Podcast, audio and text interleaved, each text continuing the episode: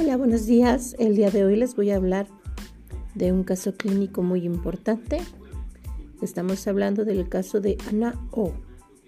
Ana O es la primer paciente de Sigmund Freud, el cual su caso pasó a la historia, ya que fue una de sus primeras pacientes histéricas que Freud empezó a tratar en su consultorio en Viena para tratar de experimentar con el tema de la hipnosis y el tema de la palabra hablada como terapia importante.